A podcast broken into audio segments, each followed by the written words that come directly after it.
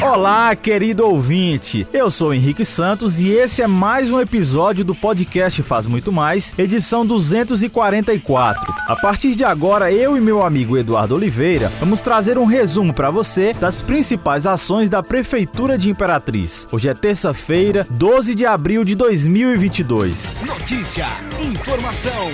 E a gente começa falando sobre melhoria na infraestrutura de Imperatriz. Com o objetivo de melhorar o acesso de veículos e pedestres, equipes da Cinfra atuam na recuperação asfáltica das ruas Minas Gerais, Antônio de Miranda, Sergipe, Tamandaré e Alagoas, nos bairros Entroncamento e Mercadinho. De acordo com o coordenador geral de obras, Joselito Sutepa, o cronograma de ações prevê ainda a revitalização das ruas Coriolano Milhomem, Monte Castelo, Godofredo Viana, Avenida Getúlio Vargas, Avenida Bernardo Saião, Fortunato Bandeira e Coronel Manuel Bandeira, localizadas no centro da cidade. Já no Grande Bacuri e Parque Anhanguera, frentes de serviços trabalham na recuperação das ruas Perimetral, Oswaldo Cruz, Simplício Moreira, João Pessoa, 11, Perimetral Castelo Branco, 9 e 3, próximo à Igreja Cristo Salvador. E não para por aí. Os serviços de revitalização avançam ainda para as ruas Frei Epifânio, Euclides da Cunha, Tancredo Neves, Tupinambá, Tamandaré e Paraíba, nos bairros Vila Nova, Jardim São Luís e Mercadinho. E no período noturno haverá recuperação das marginais da BR-010, no entroncamento, e da Rua Dom Pedro II, no Parque do Buriti. E falando agora sobre cultura, nesta segunda-feira, alunos da Escola Municipal Elisa Nunes foram contemplados com apresentações teatrais, danças folclóricas, dentre outras ações. A iniciativa, que é realizada pela Fundação Cultural do município, faz parte da caravana Nossa Arte nas Escolas. A programação, que teve início nesta segunda-feira, dia 11, com exposição de quadros do acervo da Fundação Cultural, vai até o dia 22 de abril, levando apresentações artísticas de diversos segmentos culturais da cidade para as crianças da rede municipal de ensino. Durante as duas semanas de programação, os alunos poderão prestigiar, além da exposição, oficinas e apresentações teatrais, danças folclóricas maranhenses e canto coral. A iniciativa acontece de forma itinerante e pretende alcançar outras escolas da rede municipal. O presidente da Fundação Cultural, Paulinho Lobão, ressaltou que esse projeto tem o objetivo de mostrar como a cultura pode fazer a diferença na formação das crianças e jovens, dando a eles a oportunidade de mudar a sociedade por meio da arte. E a gente encerra esse episódio falando sobre crescimento na geração de empregos aqui na nossa cidade.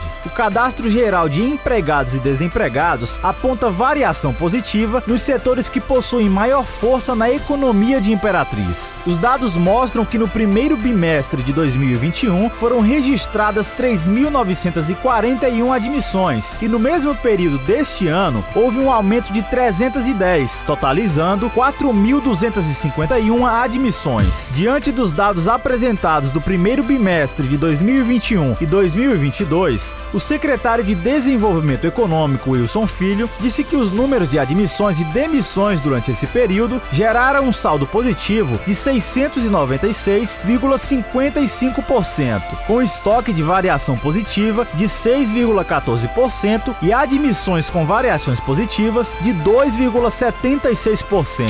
O Wilson ressaltou que vários fatores positivos estão impulsionando o aumento desses números, como a taxa de poupança elevada, a recuperação do setor de serviços, a contínua melhora do mercado de trabalho e o robusto investimento, tanto privado como em parceria com o setor público. E aqui encerramos o podcast Faz Muito Mais da Prefeitura de Imperatriz. Agradecemos a sua atenção e lembrando que esse e outros episódios você pode acessar no portal imperatriz.ma.gov.br barra podcast, redes sociais e principais plataformas de streaming.